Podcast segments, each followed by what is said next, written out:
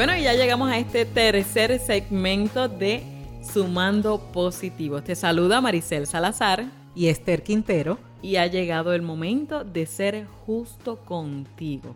¿Te has preguntado y te has encontrado en la situación de que estás siendo injusto contigo mismo? ¿Has dedicado más tiempo a pensar en tus errores que en tus aciertos? ¿Qué piensas y sientes cuando te equivocas? Muy buenas preguntas para comenzar, Maricela, en ese proceso de ser justos con nosotros mismos. Y es que se ha hecho costumbre la crítica, se ha hecho costumbre el juicio. Y no siempre es sencillo manejar este aspecto, sobre todo cuando no se realiza de una manera constructiva y asertiva, sino que se realiza con ánimos de señalar. Y eso es lo que le da un poco mayor de dificultad al manejo de la crítica. Sin embargo, la mayor dificultad es manejar esa propia crítica. El ser juez y verdugo de nosotros mismos. Al mismo tiempo te atacas y te proteges. Cuando digo te atacas es porque atacas la autoestima, ese sentimiento propio. Se promueve la duda y en otras palabras hay una desvalorización. Fíjate que se crea un proceso emocional que estanca y cuando estancamos estamos hablando de la acción, pero a la misma vez ciega y en este caso se ciega la razón. La propia crítica tiene mayor peso que la crítica externa. Porque el juicio propio en muchas ocasiones es más emocional que racional. En otras palabras, estamos hablando de que el juicio propio suele ser irracional. Irracional es que no está fundamentado en la razón.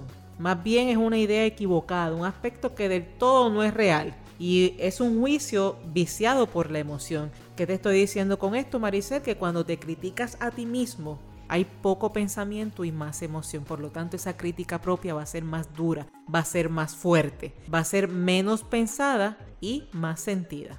Lo que quiere decir que tenemos que comenzar a valorarnos. Y valorar implica reconocer el valor. Y el valor es ese conjunto de, aportaciones, ¿verdad? De esas necesidades. Valorarte implica entonces reconocer todos aquellos aspectos que te favorecen, las destrezas, las actitudes, tus distintivos, tus aptitudes. En fin, ¿para qué eres bueno? Maricel implica también tener conciencia de tus imperfecciones. Fíjate qué dato curioso. Valorarte implica tener conciencia de tus imperfecciones. En resumidas cuentas, es importante todo aquello en lo que te has equivocado. Quizás te has equivocado una vez, quizás es algo en lo que te equivocas con frecuencia, pero de igual manera es importante tenerlo presente. Valorarte implica identificar la causa y hacer el esfuerzo de enmendar, de evitar esas repeticiones. Para ser justo contigo mismo, definitivamente, valórate, pero también trabaja esas imperfecciones. En otras palabras, no tan solo para que eres bueno, sino que necesitas mejorar. Es algo interesante porque a veces las personas dicen o hacen la comparación de virtudes y defectos.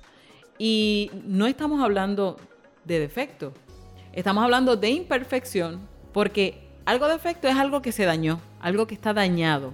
Por otra parte, imperfecto es algo que no cuenta con la perfección, es nuestra naturaleza humana. Muchos hemos escuchado es que todos cometemos errores porque somos humanos. Justamente por ser natural, tiene mejor manejo, es mejor visto, hay menos peso emocional cuando menciono imperfección que cuando menciono defecto. El ser humano, verá, es ese conjunto de su potencial, es aquello que eres y lo que puedes ser tras mejorar esa imperfección de la que hemos estado hablando. Por lo tanto, se trata de hacerte justicia, reorganizar tu pensamiento y protegerte.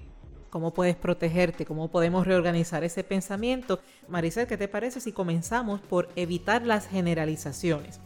Vamos a tener presente esto. Un evento, un solo evento, no te hace ni bueno ni malo. La vida se trata de consistencia. Un error no te hace menos persona. Una situación que no haya salido de la forma en la que la estabas esperando no te convierte en un fracasado ni en un perdedor. Se trata de consistencia. Tras evitar las generalizaciones, otra manera de cuidarte es cuidando la mente. ¿Qué pasa con la mente? Que la mente agranda las imperfecciones y esconde las destrezas. Fíjate qué detalle.